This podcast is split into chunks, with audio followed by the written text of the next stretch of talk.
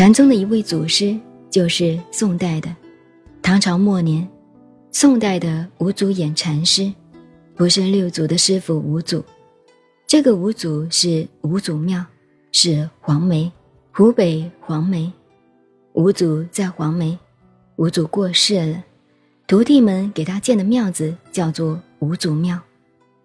这个五祖演禅师就是这个庙子的方丈，禅宗的大德。他一生的说法活泼泼的，灵活的很，很了不起的一位。在中国文化史上，他是了不起的一个人物。当然是和尚了。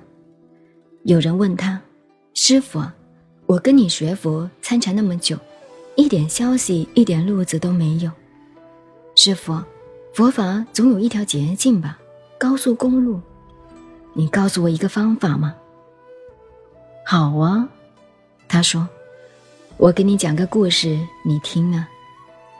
有个小偷，本事非常大，是名偷了，有名的小偷。这个儿子啊，想跟爸爸学这个本事。小偷的儿子，爸爸，你把这一套本事传给我好了。”自己尽管做小偷，不喜欢自己儿子也做小偷了。他说：“你学这个干什么？”儿子一定要学，他也没有办法。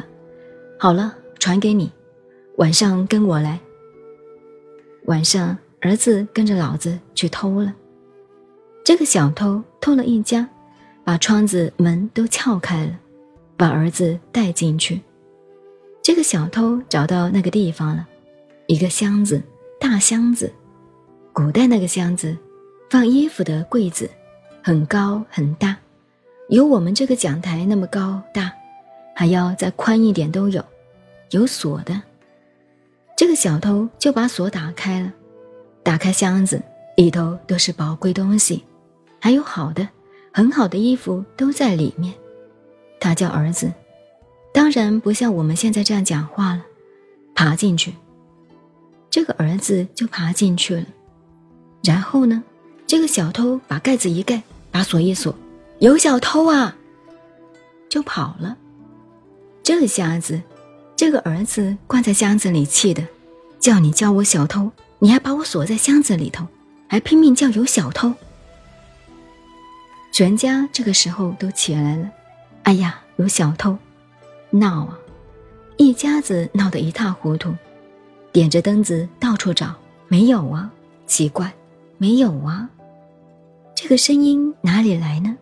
哦，是窗子，也不对了，是开过，是有小偷进来。小偷在哪里呢？找遍了都没有。这个儿子在里头要命啊，宁可给他抓住打一顿，打死就好了。这个锁在里头要闷死的。儿子呢？怎么出来呢？这个儿子急了，人急智深，所以普通话讲，人急跳墙，狗急跳墙，人急就是悬梁就上吊了，怎么办呢？他儿子听到一个丫头找到这个柜子旁边，柜子也好好的，柜子没有打开，好好的呀，正在讲，他里头听到这里就知道这下子有救了，他就在里头学老鼠叫的声音。叽叽喳喳学老鼠叫，丫头说：“不得了了，小偷没有，这个柜子里有老鼠呀！”哎呀，完蛋了！主人家说：“赶快拿钥匙来，把柜子打开吧。”有老鼠怎么得了呢？柜子一打开，这个孩子呀，从里头一站起来，把这个蜡烛灯一吹就跑掉了。这一跑回来啊，回到家里，这个爸爸是小偷了。看这个爸爸干什么，在家里睡大觉，躺在床上盖着被子，舒舒服服的。孩子就把他叫醒了：“爸爸，你怎么搞的？我要你教我本事，你还把我关在里头，还叫小偷？你自己回来睡觉，你不怕我被抓起来，关进警察局会打死的呀？”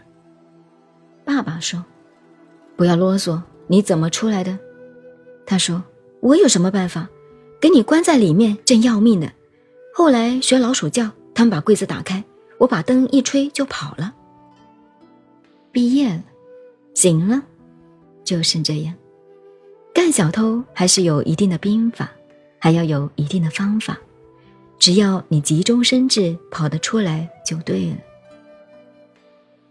吴祖衍给人家讲，他说：“你学佛啊，什么密宗、禅宗，只要你跳出来就对了，管你什么方法的。你们学禅宗吗？你看怎么学。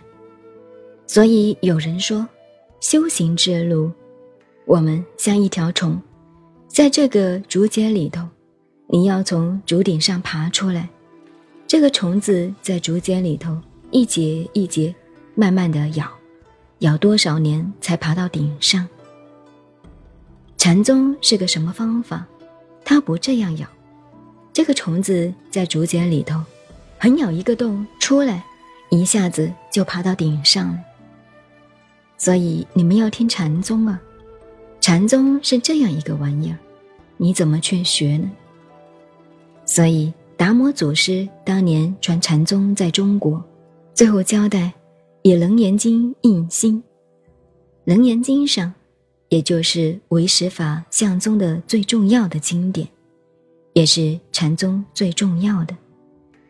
达摩祖师交代的不是《金刚经》，《金刚经》是五祖开始才用的。因为人的智慧低了，达摩祖师交代以楞严印心，楞严经上重要的一句话，当然很多话都是重要话。以禅宗来讲，就是以无门为法门，没有一个固定的方法，只要你开悟了，明心见性成佛，怎样都可以，是解脱吗？心空解脱了。哪有个方法？有个方法就不能解脱了。以无门为法门，我们好好做一堂，我再来供养诸位，再讲给你听。不是光听笑话的，我也蛮辛苦的。为什么讲这些给你们听呢？希望你们在这几天以内智慧增长，自己真的能够跳出来这个牢笼。收好腿子，上坐，万缘放下，一念不生。